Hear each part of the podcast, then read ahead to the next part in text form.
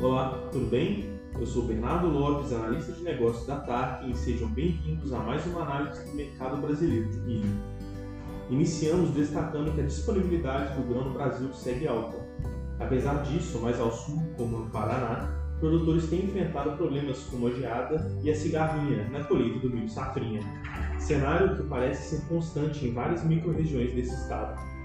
Alguns negócios têm sido reportados, embora ainda haja uma certa tendência em produtores segurarem estoques para conseguirem melhores preços ao final do ano. Essa tendência tem aparecido muito em conversas diretas com produtores de Minas Gerais aqui no Marketplace da TAP.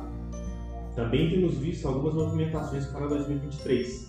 Tanto produtores quanto compradores têm iniciado suas estratégias para compra e venda futura, ofertando alguns lotes já para o próximo ano, embora tenha se mostrado uma prática menos comum do que o mercado spot. Outro empecilho para a fluidez de negociações tem sido o frete, que está muito encarecido. Essa questão tem inviabilizado muitas vendas no mercado interno, mesmo que intraestaduais, quando não se tem a cobrança do ICMS.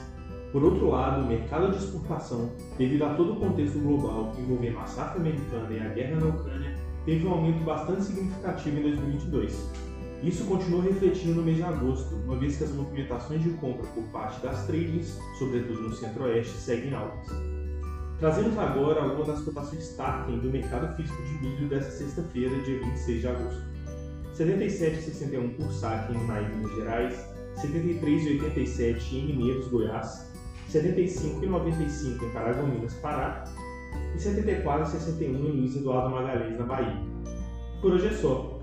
Para continuar acompanhando as atualizações do mercado de grãos, acesse a plataforma da TAC em via aplicativo. Basta procurar por TAC em sua loja de apps.